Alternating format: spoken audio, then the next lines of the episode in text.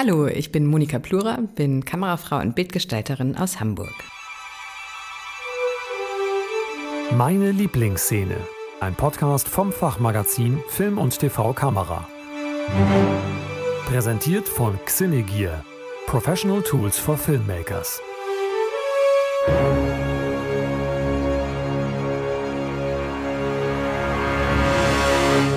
Hallo und herzlich willkommen hier im Podcast Meine Lieblingsszene vom Fachmagazin Film und TV Kamera. Ich bin Timo Landsiedel und in dieser Podcast-Reihe spreche ich mit BildgestalterInnen über ihre Lieblingsszene aus der Filmgeschichte.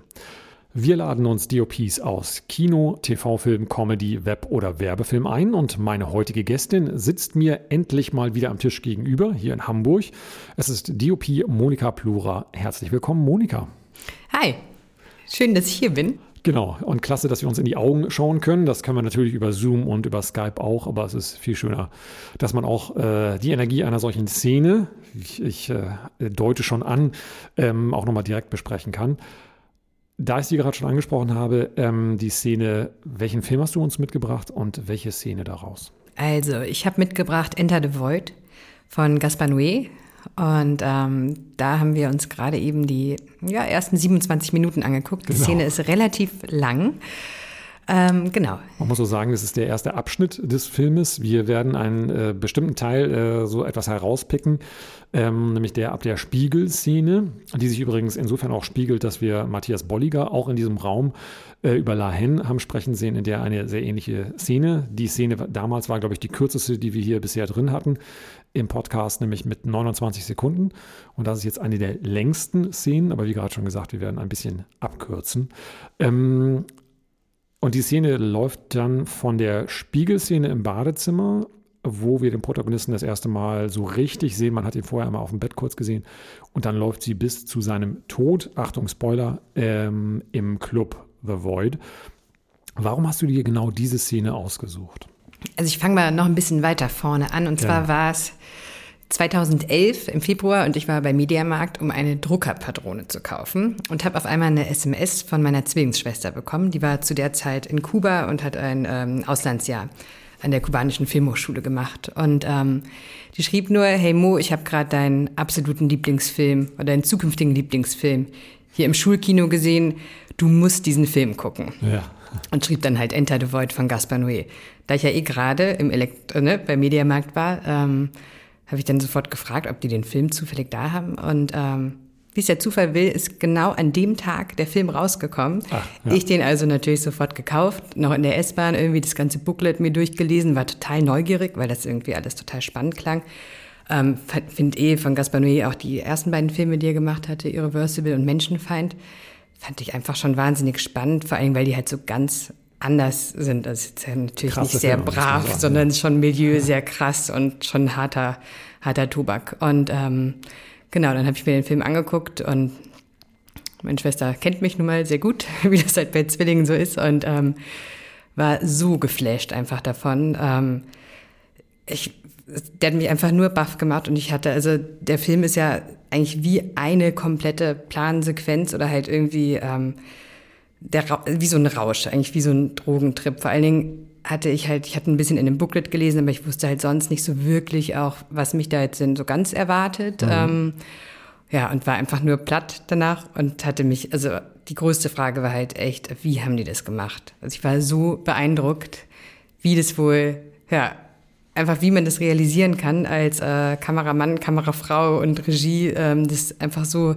hinzukriegen. Vielleicht erzählen wir mal ein bisschen, was, ein, was man da überhaupt sieht, so, ne? Aber ähm, genau, ja. aber so kam, kam ich sozusagen jetzt da drauf. Und das hat mich sogar so geflasht, um ähm, das einmal weiter zu erzählen, dass ich ähm, dann anderthalb Jahre später mich entschieden hatte, also ich habe dann ganz viel online gegoogelt und geguckt, ne, wie können die das realisiert haben als kleiner Spoiler, also es geht halt vor allen Dingen, du hast ähm, der ganze Film, das sind 163 Minuten, ähm, ist eigentlich komplett aus der Subjektive der Hauptfigur.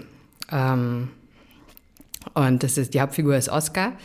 Ähm, der wohnt, äh, der Film spielt in Tokio und er lebt zusammen mit seiner Schwester Linda in so einem kleinen Apartment in Tokio. Und ähm, du siehst halt am, siehst jetzt auch mit Blinzeln das Ganze. Also der Film geht eigentlich los. Du siehst, ähm, jemand guckt in den Himmel Ähm, ist bei Nacht ganz viele bunte Lichter, sehr rotziges Licht, sehr grell, aber auch alles einfach von den Farben. Farbig, bunt, lila, hellblau, ja. Genau, Neon, ähm, alles und ähm, ja, schon ganz eigen auch irgendwie. Und dann ähm, siehst du plötzlich, da kommt, er ruft Linda, dann kommt ein Mädel mit raus auf den Balkon, seine Schwester.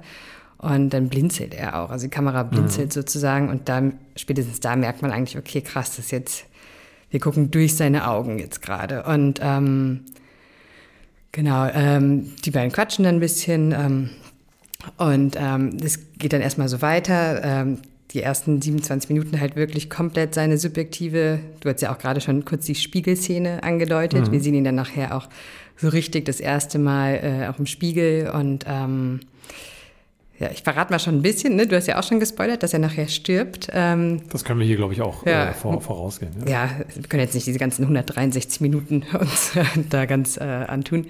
Und ähm, genau, er stirbt dann plötzlich und dann ist die Kamera aber weiterhin eigentlich seine subjektive, beziehungsweise halt sein Geist. Und genau. ähm, also man sieht wirklich, er blickt runter, wir sehen auch oft seine Hände. Ähm, äh, die Kamera ist sozusagen ja immer noch er, aber wir verlassen eigentlich seinen Körper, fliegen in das Licht.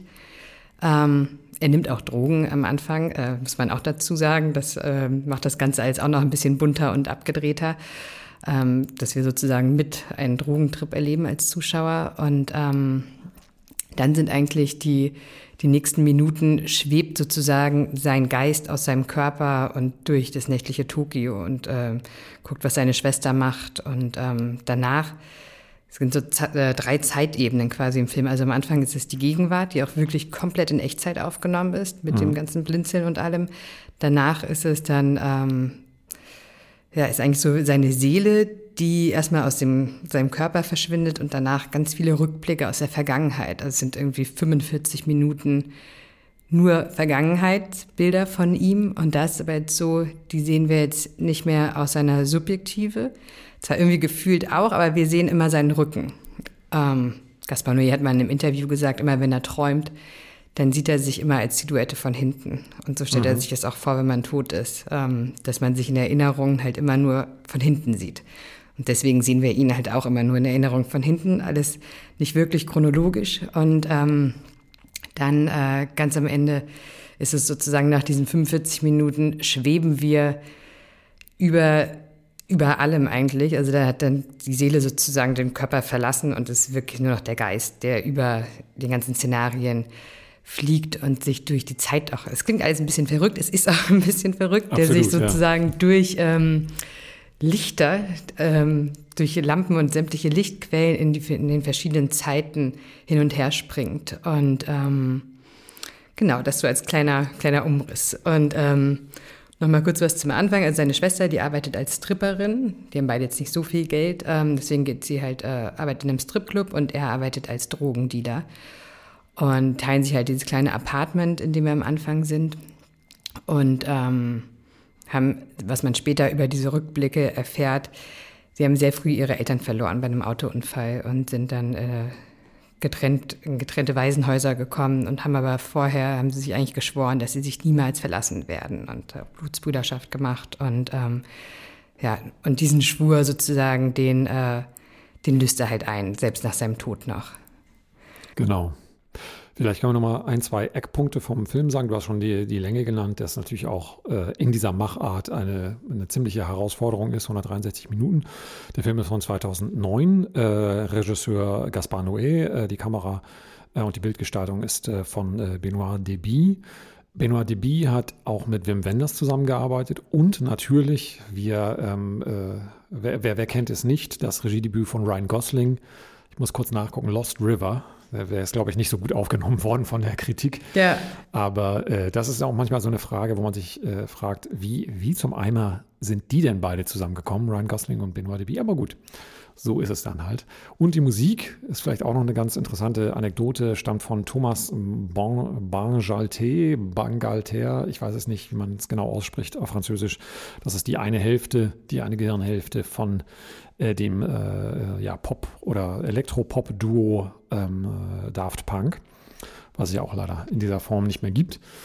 Ähm, was noch ganz interessant ist, dass der Film auf chemischem Film gedreht worden ist. Zum Zeitpunkt 2009, also beziehungsweise 2008, äh, 2007 gedreht, vermutlich ähm, äh, auf 16 mm und 35 mm mit der Arton XTR Prod und äh, Zeiss Ultra 16 Objektiven und ähm, mit der Aricam LT mit Zeiss Master Primes. Beides relativ handliche, äh, wendige Kameras. Natürlich äh, absolut nachvollziehbar, wenn Sie eine, eine Point of View erzählen wollen bei dem Ganzen. Was sind denn so visuelle Mittel, die in dieser ersten halben Stunde, bis er von der Polizei bei der Razzia im Club The Void erschossen wird, was sind denn so visuelle Mittel, die neben dieser äh, subjektiven ähm, die ganze Zeit vorherrschen? Wie, wie löst er das auf? Wie, wie verhält sich da die Kamera? Also eigentlich ist der ganze Film ja, oder auch vor allem der Anfang, wie so ein Flow, wie so ein Fluss, finde ich. Eine sehr fließende Kamera, die zwar ähm, ja, trotzdem dennoch ja irgendwie auch die Anschein einer Handkamera und dieses POVs äh, erzählt. Aber das Besondere da fand ich einmal die, die Farbigkeit, die ganzen Lichter. Ähm, man ist halt wirklich am Anfang so die ersten zehn Minuten von dieser langen Einstellung, also wo man ja das Gefühl hat, dass die eine Einstellung ist man halt wirklich nur in diesem Apartment Du hast von draußen, also der Balkon, die Balkontür ist offen, von draußen scheinen ganz viele Neonlichter von Tokio rein, die halt wirklich immer die Farbe wechseln. Und dieses Lila sieht halt auch total abgefahren aus, dieses Lila, dieses dreckige Neongrün. Und ähm, sehr vollgestelltes Apartment, auch dann auch neongrünes Licht, was aus der Küche kommt. Und ähm, dann geht's ähm, geht er halt erstmal dann später wieder rein, nachdem er hoch in den Himmel geguckt hat, auch das Flug, Flugzeug sieht und alles kurz über ähm, darüber gesprochen wird, ähm, wie wohl Tokio von oben aussieht. Kleiner Spoiler, weil wir es ja später noch mhm. sehen. Und ähm, dann fand ich es besonders spannend, dass man halt auch wirklich immer, man sieht die Hand, wenn er das Licht anmacht, man sieht die Hand, wenn er, äh, raucht dann äh, nimmt äh, DMT, das ist so eine spezielle Droge, die auch so Nahtoderfahrungen äh, mit sich bringen soll. Und mhm. auf einmal wird das Bild total, ja, bilden sich so Tentakel. Also wir, er lehnt sich zurück, die Kamera lehnt sich mit zurück aufs Bett. Wir sehen die Füße halt dann, wie er, wie er da an seinem, ähm, ja, an der Droge zieht. Ähm, und ähm, genau, Bong oder sowas raucht er da, wie auch immer. Da hat er genau diesen so Löffel mit. Genau, so ja, Crackpfeifen, ähnlich. Bin ich jetzt nicht die Expertin, aber ähm, mhm. genau, auf jeden Fall äh, lehnt er sich dann da zurück. Wir, wir sehen plötzlich ganz viele so Te Tentakel mhm. in Neonfarben und ähm, ganz wirres Bild, sag ich mal. Dann kommt er wieder so ins Hier und Jetzt. Und dann fand ich eigentlich am spannendsten am Anfang, also er geht dann plötzlich ins Badezimmer und ähm, macht da dann auch das Licht an im Bad und guckt sich wirklich in die Augen im Spiegel und wir sehen ihn da. Und das Zusammenspiel halt einmal von, dass wir ihn natürlich da sehen und halt durch seine Augen ja eh sehen, dann wieder mit dem Blinzeln, was halt immer kommt, dass das Bild einmal immer kurz wirklich schwarz wird, aber jetzt nicht nur eine Schwarzblende, sondern wirklich, man sieht, die Augenlider gehen zu und wieder auf. Ähm, da macht er sich plötzlich Wasser ins Gesicht, mhm. damit mhm. er ein bisschen fitter aussieht, weil er ja gerade halt Drogen genommen hat und eigentlich jetzt aber noch raus muss. Ähm, nämlich Drogen noch verkaufen soll in der Bar äh, an einen von seinen Kunden. Und, und ähm, macht sich dann halt Wasser ins Gesicht und wir sehen wieder seine Hände und es ist halt alles komplett synchron. Er guckt kurz ja. zur Seite, die Kamera schwenkt mit zur Seite und das ist so ein Zusammenspiel. Ähm, wenn er sich durchs Gesicht fährt, dann sieht man ja. den Schatten über, der, über die Kamera huschen, auch wenn er das äh, mit dem Handtuch sich abtrocknet, ist am unteren Rand des, äh, des Gesichtsfeldes halt eben das weiße Handtuch erkennbar, wenn er es genau. im Gesicht hat. Ja, und halt auch echt, dann geht er wieder raus danach, macht das Licht wieder aus und äh, sein Kumpel kommt und die ziehen dann los und äh, machen sich auf den Weg in die Bar. Und ähm, ja, gerade wenn man irgendwie vorher ein bisschen recherchiert hat und weiß, okay, das ist auf 35 Millimeter gedreht, also der, die gesamten 27 Minuten am Anfang, also der POV ist halt wirklich auf 35 Millimeter gedreht, wie du ja eben auch schon gesagt hattest, ähm, 16 Millimeter Brennweite. Und da hat man ja einfach echt nur maximal fünf Minuten. Und ähm, das wirkt so eingespielt, auch diese Szene im, im Bad und alles so ein Fluss, dass man eigentlich gar keine Schnitte bemerkt. Natürlich ist man dann als Kamerafrau so neugierig. Also so war ich. Ich weiß noch, ich hatte den, den Film zuerst geguckt, als meine Schwester mich ja darauf hingewiesen hatte. Und dann war ich ein bisschen sehr frustriert, dass ich nicht so wirklich rausgefunden hatte, wie sie es gemacht haben. Ja. Und irgendwie auch online bin ich dann in irgendwelchen Foren gelandet und dann haben wurde da gemutmaßt, aber das war halt alles irgendwie unbefriedigend. Und, Und dann. Audiokommentar war auf der DVD auch nicht drauf. Äh, war da auch mit drauf, aber da hat man auch nicht viel erfahren. Also da waren ja. zwar noch zwei weitere DVDs mit bei, aber irgendwie auch nicht so befriedigend. Und dann Ähm, weiß ich noch, hatte ich dann anderthalb Jahre später den Film nochmal geguckt mit einer Freundin. Die ist ziemlich schnell eingeschlafen. Also man kann auch bei dem Film schnell einschlafen. Der ist auch, ja, also kann auch passieren. Ich bin nicht eingeschlafen. Ich habe mich dann dabei ertappt, wie ich wirklich Frame für Frame, ähm, während sie halt neben mir auf dem Sofa saß und geschnarcht hat, habe ich dann Frame für Frame geguckt, okay, wo könnten denn hier die Schnitte sein oder wie haben die mhm, das denn ja. gemacht, weil ich einfach wissen wollte, ja, ja, wollte einfach mehr wissen. Und dann entdeckt man plötzlich auch so Kleinigkeiten. Ähm, also man entdeckt dann wirklich, okay, wo sind denn die Schnitte? Also auch, ähm, was ich danach auch in den äh, Telefoninterviews erfahren hatte, als ich mit Gaspar telefoniert hatte und mit Benoit. Ähm, Jetzt greifst du schon voraus, das können wir gleich nochmal genauer ah, ja, genau, machen. Ja. Genau. Ja. Ist zum Beispiel, dass die Szene im Badezimmer wurde, das waren 18 Takes, die sie mhm, gemacht haben. Und ähm, so, dass halt, das war zwar alles on location, eigentlich in Tokio, dieses Apartment, aber ähm, genau der Raum des Bads wurde im Studio nachgebaut und deswegen mhm. ist auch das Licht aus. Ähm, das heißt, äh, als Subjektive kommen wir ins Bad, das Licht wird erstmal angemacht, also da ist natürlich dann der erste Schnitt. Wir befinden ja. uns plötzlich im Studio, im nachgebauten Bad, wo nämlich auch kein Spiegel hängt, sondern ein Loch in der Wand ist. Und zwei Sets. Genau, äh, zwei Sets sozusagen. Gegen, gegenüber voneinander gebaut. Genau, und der Schauspieler steht auf der einen Seite und die Kamera auf der anderen Seite. Und ist auch ganz witzig, da sieht man auch halt ein paar Fehler teilweise. Die Hände sind ähm, die Hände von dem Kameraassistent, die mhm. dann im Waschbecken zu sehen sind. Und da fällt einem auch auf, dass ein, der nämlich einen, einen Ehering an mhm. seinem Finger trägt. Und unser ähm, Hauptdarsteller hat aber keinen Ring an der Hand. Das gleiche fällt einem auch einmal auf, ähm, also es gibt so mehrere Momente, wenn man auf die Hände achtet. Die Hände, die das Licht immer an und aus machen, das waren von Gaspar Noé meistens die Hände. Und da sieht man dann auch ab und zu einen Ring. Ähm, mhm. Genau, das fand ich irgendwie ganz witzig. Und da war es halt so, dass irgendwie bei Take 18 ähm, der Schauspieler sollte eigentlich, ähm, Nathaniel Brown oder so hieß er, er sollte eigentlich nicht so sehr seine Hände ins Gesicht packen, damit es nicht so schwierig ist, das dann überhaupt mit der Kamera halt auch zu synchronisieren. Und ähm, das hat er einmal vergessen. Und dann fanden die es aber so toll im Nachhinein, dass sie die Szene nochmal gedreht haben, einfach mit Grün vor Greenscreen die Hände und das dann nachher übereinander sozusagen gemacht haben. Und dadurch wirkt es halt wahnsinnig echt einfach. Genau. Ähm, das heißt, in diesen nachgestellten Geschichten ist dann der, der, die verdeckenden Hände direkt vor der Kamera ja. sind, sind falsch? Alles klar. Genau. Und sonst die Hände, die man aber gesehen hat, die waren halt ähm, genau. diese genau. wirklich gedreht hatten.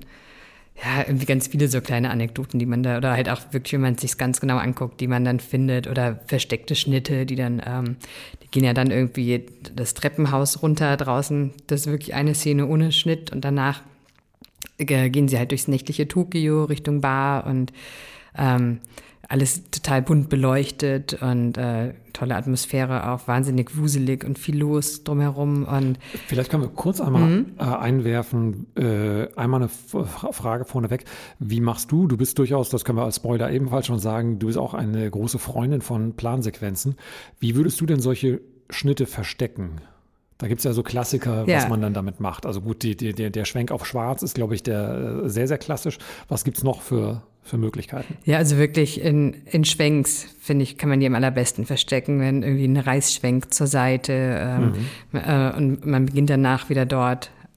Finde ich immer besser als auf Schwarz, weil Schwarz ist so offensichtlich. Ja, genau. ähm, und vor allen Dingen in Bewegung kann man es, finde ich, am allerbesten ähm, mhm. verstecken. Ja, ich bin da auch sehr großer Freund von, ja. Und lass uns kurz einmal erläutern, ähm, du hast eine Abschlussarbeit an der, äh, das war aber an der HMS oder war das auch an der, war das an der HFBK? Das war an der HFBK, an der Hochschule für Bildende Künste hier in Hamburg.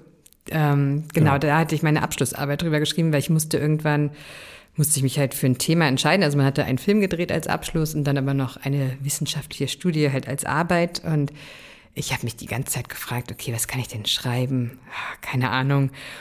Und dann hatte ich halt kurz vorher mit der Freundin, die eingeschlafen ist, den besagten Film, also Enter the Void, nochmal geguckt und dann mhm. war irgendwie klar, okay, nee, ist ja klar, worüber ich schreibe. Also wenn ich jetzt irgendwas wissenschaftlich herausfinden will, ja, dann genau. ist das, wie sie diesen Film einfach gemacht haben, weil das so meine größte Neugierde einfach war. Und das sollte mir ja auch irgendwie was bringen. Ich wollte jetzt nicht über irgendwas schreiben, ja, was ich mir irgendwie so aus den Fingern sauge oder was mich jetzt nicht so wirklich interessiert. Und das war halt einfach so ein Bedürfnis. Ich wollte das einfach so sehr wissen und ähm, genau hatte Wim Wenders und Piepe Dankwart als meine betreuenden Professoren und hatte halt das Glück, dass ähm, Wim mit Gaspar befreundet ist und mhm. der hat halt mitbekommen auch, dass man online so gut wie gar nichts darüber findet, wie dieser ja. Film wirklich gemacht wurde und meinte dann irgendwann zu mir, du Monika, ähm, also wenn du willst, ich kann Gaspar auch mal fragen, ob du nicht mehr mit ihm sprechen kannst, wenn du Fragen hast, also wenn du nicht weiterkommst bei bei deiner Arbeit. Ähm, ja, und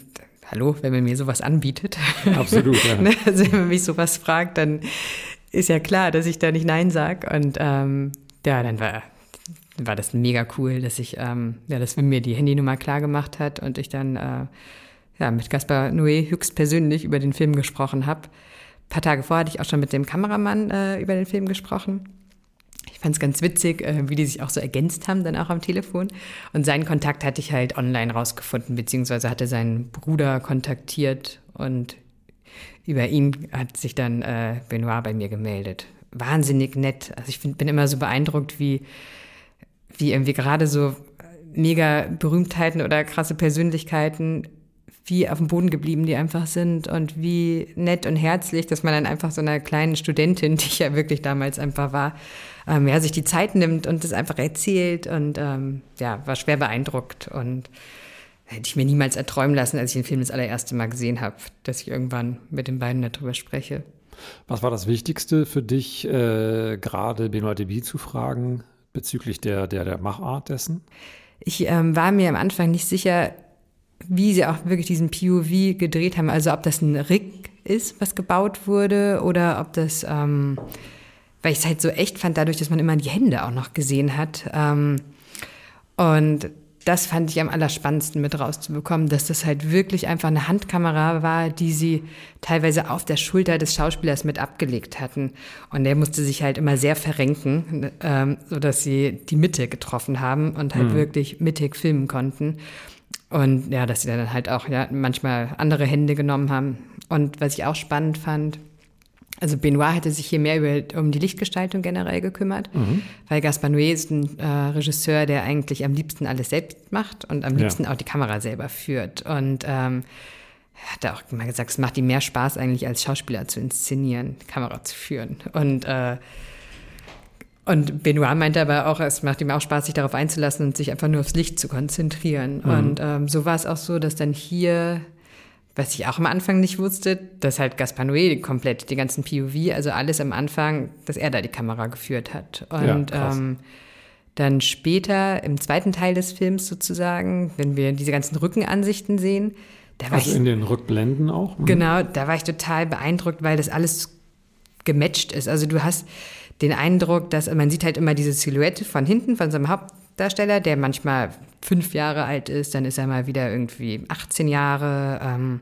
und immer aber auch an, genau an der gleichen Stelle, also immer gleich kadriert, nur das drumherum ist anders. Und ähm, mhm.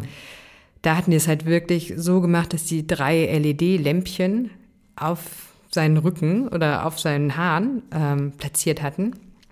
Und ähm, dadurch das später gematcht haben, dass er halt immer, dass sie immer den gleichen Abstand eigentlich zu ihm haben und ähm, genau die gleiche Kadrage und dass es genau gleich wirkt. Das fand ich total spannend. Und da war es so, dass ähm, Benoit Duby meistens die Kamera geführt hat, weil Gaspar Noé einfach so klein ist. Und äh, so. der Hauptdarsteller halt ein bisschen größer war und er auf Augenhöhe, beziehungsweise halt auf Rückenhöhe, sage ich mal, sein hm. wollte. Ähm, genau, dann hatte ich mich noch gefragt, am Ende, das ist jetzt zwar nicht Teil dieser Anfangsszene, aber nachher fliegt ja der Geist über ähm, das ganze Geschehen.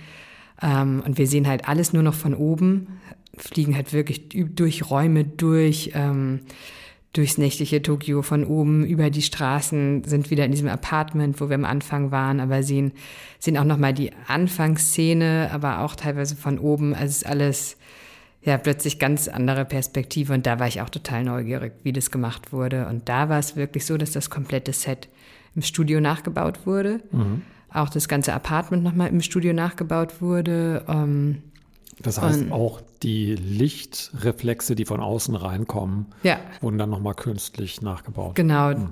Da ist ja so, dadurch, dass die Perspektive ja eh von oben ist, konnte man ja jetzt nicht mehr wirklich rausgucken auf den Balkon, weil man ja einfach halt topshottig fast alles genau. sieht. Und ähm, dadurch kauft man das auch sofort ab und glaubt jetzt nicht, dass man da jetzt in einem Studiobau ist. Und, ähm, und würde man es machen mit einer großen äh, LED-Wand, die man dann, mit der man gewissermaßen vom, vom Balkon das Ganze einmal in 8K abfilmt dann auf die äh, LED-Wand wirft ja. und dann hätte man die gleichen Reflexe. Das stimmt. Wenn man es damals schon konnte, ich weiß gar nicht, ob 2007 haben sie gedreht, waren die, glaube ich, noch gar nicht so weit. Da war auf jeden Fall auch Mit Sicherheit nicht, ne? äh, LED und Remote noch ganz besonders. Ähm, ja, und auf jeden Fall hatten die dann halt den ganzen Rest im Studio mit ähm, Techno, Super Techno-Kran ja, genau. gedreht. Mhm. Ähm, ja, und diese drei verschiedenen Macharten fand ich einfach total spannend und ähm, und das ist ja ein, es ist ja übergangslos. Also es gibt zwar Übergänge, aber man hat nicht das Gefühl, dass jetzt, äh, dass wir in einer neuen Technologie gewissermaßen äh, drin sind, sondern es hat alles eigentlich so ein bisschen was Schwebendes, alles etwas Organisches irgendwie. Ähm, genau, es, es ist weiterhin, hat man echt das Gefühl, man ist unser Hauptdarsteller. Also mhm. man ist Oscar und ist weiterhin bei ihm mit dabei und erlebt seine Subjektive und ähm, ja, der Film wird ja nachher auch richtig abgedreht noch. Ähm, ja. ähm, weiß gar nicht, ob ich jetzt zu viel verraten will oder so, aber es gibt ja nachher auch noch eine Geburt. Gerade, ja, gerade das Ende, genau. Also genau, es endet ja auch mit einer Geburt dann nachher, wo man auch die Subjektive des neugeborenen Babys ist und ähm, auch der Zeugung und es ist schon sehr, sehr abgedreht, aber einfach wahnsinnig beeindruckend, finde ich visuell. Wobei finde ich hier fast ein bisschen die Visualität, das waren auch, glaube ich, nachher so ein paar Kritikpunkte. Ähm, die Bildgestaltung steht hier schon eher über dem Inhalt, was ich normalerweise aber nicht so gerne habe. Ich finde, es mhm. äh, darf eigentlich gar nicht so aufdringlich sein. Ähm, verzeih das aber auch hier, weil ich es einfach so besonders finde und vorher noch nie so gesehen habe. Aber der hat schon seine Längen, der Film. Und ähm, auch, auch hätten wir am Anfang vor dem Interview kurz mal drüber gesprochen, würde man vielleicht ein bisschen was umstellen. Im Schnitt hätte man vielleicht noch mehr Sympathie auch mit den Hauptfiguren. Ähm, man kann die nicht ganz so gut greifen von Anfang an und könnte, glaube ich, einfach noch mehr mitfühlen. Also er hatte auch wirklich zwiegespalten nachher die äh, Resonanz auf den Film. Absolut. Der lief ähm, in Cannes, hatte der Premiere, war aber noch nicht ganz fertig damals. Ah, okay. Ähm, deswegen war er auch nicht im offiziellen Wettbewerb mit drin. Und ähm, da gab es, glaube ich, auch teilweise Buchrufe, beziehungsweise ich glaube, es sind über 200 Leute auch rausgegangen. Dann hat er nachher auf dem Sundance, da hat er dann seine finale Premiere 2010 gehabt, als er dann ganz fertig war. Aber ich hatte auch gelesen, dass er in Frankreich gab es nur 30 Kopien im Kino. Ach krass. Also, also nur 30 Kinokopien und 51.000 Zuschauer ja. was ja nichts ist. Und Absolut. der hätte irgendwie. Gerade im großen Kinoland äh, ja. Frankreich, ja. Ja, ähm, und ähm, gedreht hatten sie 2007 ein halbes Jahr lang. Und Gaspar hatte auch am Telefon erzählt, dass sie 15 Jahre hat er ja ein Buch geschrieben, mhm. was aber eigentlich jetzt auch kein richtiges Drehbuch war, sondern eher schon ähm, ging schon ganz viel um Farben und Kamerafahrten. Also eigentlich war das ganze Buch eher auf Kamerafahrten und Farben ausgelegt und am Set haben sie dann auch die Inhalte eher improvisiert, also halt die Dialoge. Und ähm, ja, sieben Jahre hat er irgendwie gebraucht für die Finanzierung. Dann haben sie ein halbes Jahr gedreht. In äh, genau 2000, Ende 2007 wirklich halt in Tokio, ähm, weil er es da einfach so spannend fand von den ganzen Bildern und ähm, den Lichtern. Und die ganzen Rückblicke haben sie in Montreal gedreht, weil da mhm. ist das Kinderzeitengesetz nicht so streng. Krass, und ja. und deswegen konnten sie, hätten sie zum Beispiel in New York oder irgendwo anders oder auch selbst in Deutschland, ne, hier ist ja auch sehr streng mit äh, Kinderzeiten, ähm, dann hätten sie halt doppelt so viele Drehtage gebraucht. Und deswegen Absolut, ja. haben sie sich dann äh, dafür entschieden. Auch nicht der beste Grund dafür, aber nee. naja, das können wir jetzt hier nicht auch noch auseinander nehmen. Ja. Ähm, was ich sehr, also du hattest es gerade angedeutet, äh, der, der große Teil der Rückblenden, der ist, kommt relativ spät äh, im Film eigentlich nicht, wo man normalerweise die emotionale Exposition, also das Setup für die Figuren mitbekommt. Jetzt war mir allerdings noch ein Gedanke gekommen, ähm, und zwar, dass er das vielleicht sehr, sehr absichtlich deshalb gemacht hat, damit der Zuschauer, weil es ist nun mal eine POV, eine subjektive, viel mehr am Anfang von sich selbst da reinlegt, genau in diese Figur und dann erst später gewissermaßen einen Unterbau äh, liefert, wenn er seine eigene Geschichte überhaupt erst dann äh, mit, äh, mit beginnt, weil die mhm. beginnt ja eigentlich so richtig erst auch Fahrt aufzunehmen mit seinem, mit seinem Tod bei dieser ja. Razzia. Ja, das kann auch gut sein. Und ich finde, er setzt halt auch viel wirklich auf diese, auf Schocker auch einfach. Also, dass man ja. plötzlich total überrascht wird als Zuschauer und gar nicht mit dem gerechnet hat, was man da auf einmal sieht. Um, ähm, wie zum Beispiel der Tod, als er plötzlich erschossen wird. Und ja. das ist halt auch echt krass, die Szene. Also er kommt ja in, in diesen Club rein, sein Kumpel wartet draußen, will da seine Drogen verticken. Ähm, dann hat ihn halt einer da verraten, es wird schon gerufen, Polizei kommt. Er stürmt auf die Toilette, blickt, äh, will die Drogen noch äh, in der Klospülung runterspülen. Klappt irgendwie alles nicht. Die Bullen stehen irgendwie schon direkt vor der Klotür. Und dann sagt er ja halt, macht er den Fehler, sagt er hat eine Waffe ähm, und er benutzt die, sollen ihn in Ruhe lassen quasi und ähm, dann schießen, wird geschossen und dann war das so eine Überraschung, als ich es das erste Mal gesehen habe, weil mhm. du siehst wirklich seine Hände, du siehst auf einmal dieses Blut, was spritzt. Er schaut an sich runter und du siehst halt einfach, ja, wie dieses Blut, Blutpaket in, äh, im Film ja dann explodiert. Und er sagt zu Boden und du siehst seine blutverschmierten Hände und ja, das ist schon was, was ich filmisch so noch nie gesehen habe. Ähm, ja. Und das ist tatsächlich ja eine, also wer nichts über den Film vorher gelesen hat, bevor er ihn im Kino sieht, für ihn ist es schon mal eine Überraschung, dass der Protagonist ähm, relativ früh irgendwie stirbt. Ja. Und wobei ich die, diese, diese Schockelemente, die ja durchaus bei äh, Gaspar Noé nicht un, nichts Ungewöhnliches sind, ähm, da hat ja so ein bisschen, äh, ihm hängt der Ruf des Skandalfilmemachers an, ähm, äh, sind zumindest in diesem Film, äh, finde ich, sehr viel stärker motiviert, auch wenn er inhaltlich immer noch ja, ähm, er hat nicht das Fundament, was andere Filme haben, um eine solche, wie du schon äh, ja sagtest, äh, eine solche, äh, ein solches Extrem in den, in den, im Ausdruck äh, zu rechtfertigen. Hm. Das, äh, das, das hat er so nicht. Ähm, aber ich finde es deutlich stärker motiviert als zum Beispiel in anderen Filmen, die einfach wirklich äh, sehr, sehr skandalträchtig einfach irgendwie sind. Obwohl er das ja immer wieder von sich gewiesen hat, dass er da das nur aufgrund des Tabubruchs macht. Da hat das hier irgendwie noch, ähm, zumindest äh, ist es ständig, äh, sie, sie reden über Reinkarnation und am Ende ist es ja auch nicht so ganz klar. Jetzt spoilern wir doch ein bisschen irgendwie, oder der Film hält es ambivalent, was, äh, um was es sich jetzt da bei der Geburt wirklich handelt.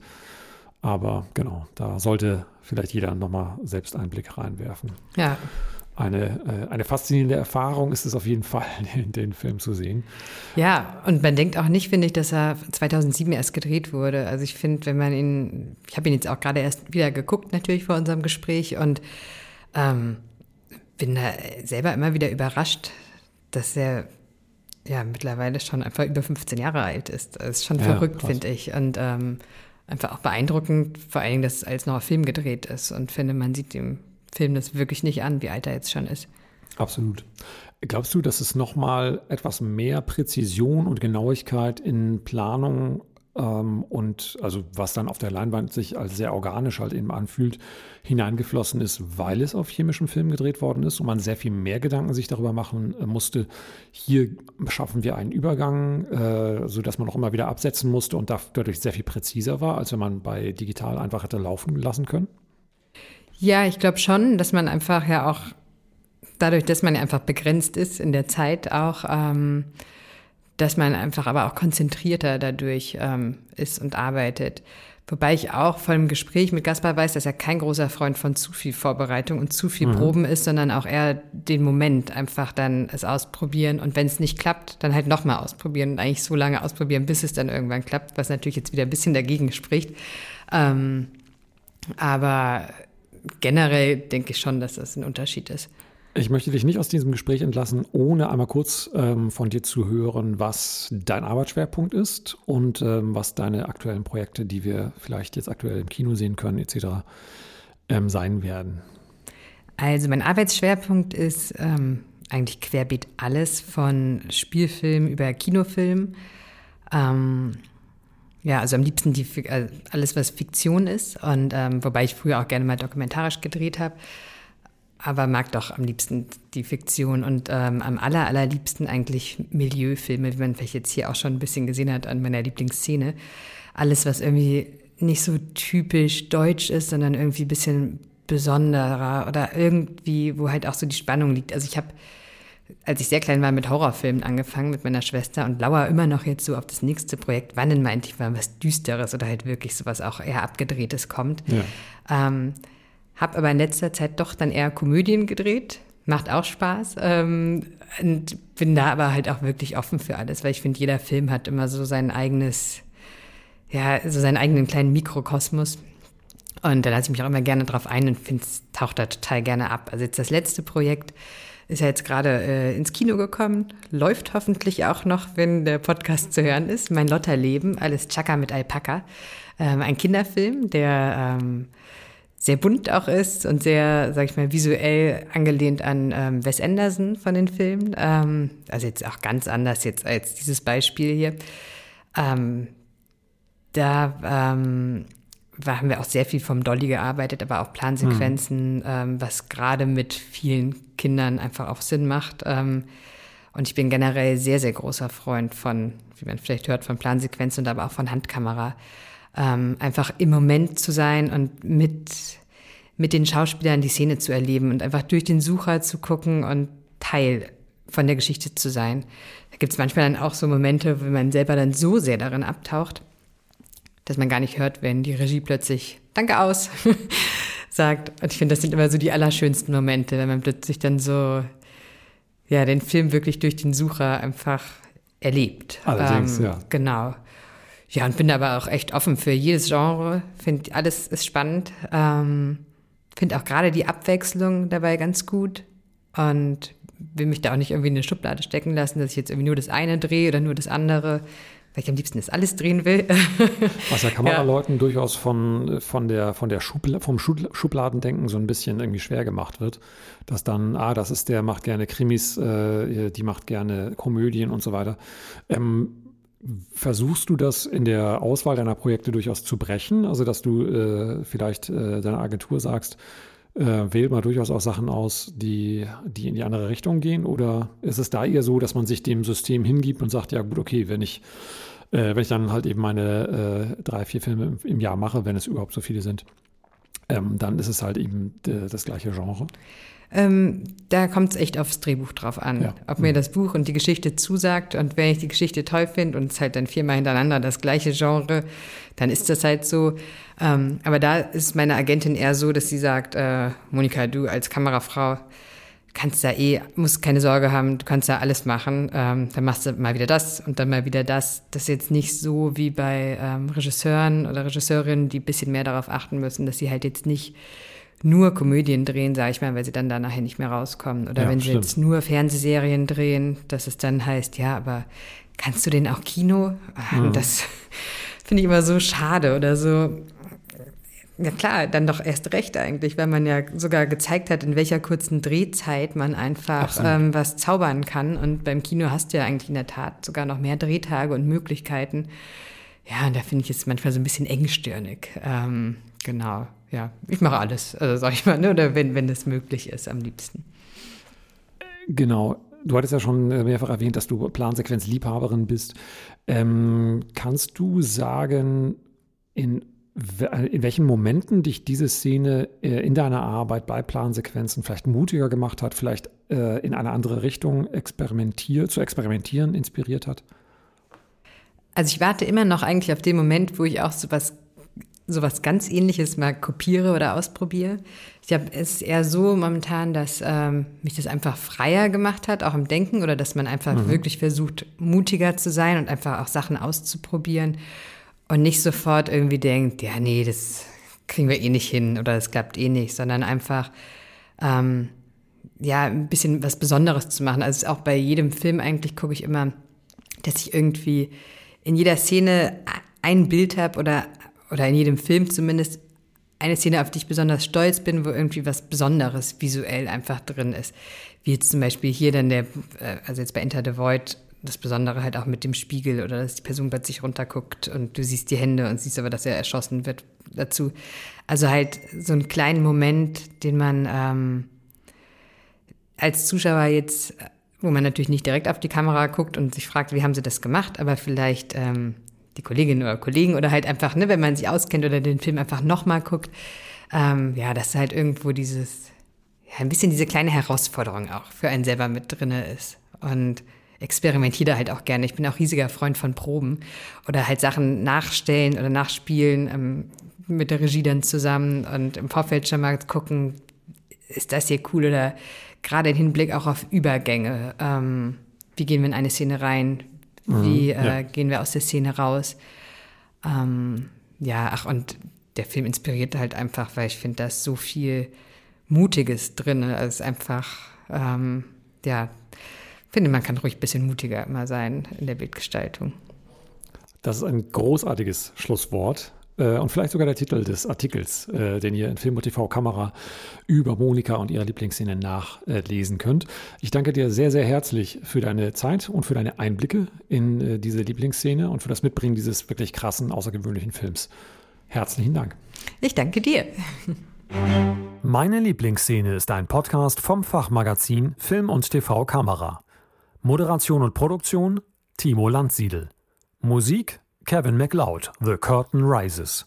Wir bedanken uns herzlich für die Unterstützung bei unserem Sponsoren Xenegear. Professionelle Ausrüstung und Schulungen für Profi-Filmemacher. Mehr Informationen und die begleitende Reihe im Heft finden Sie unter film- und tvkamera.de.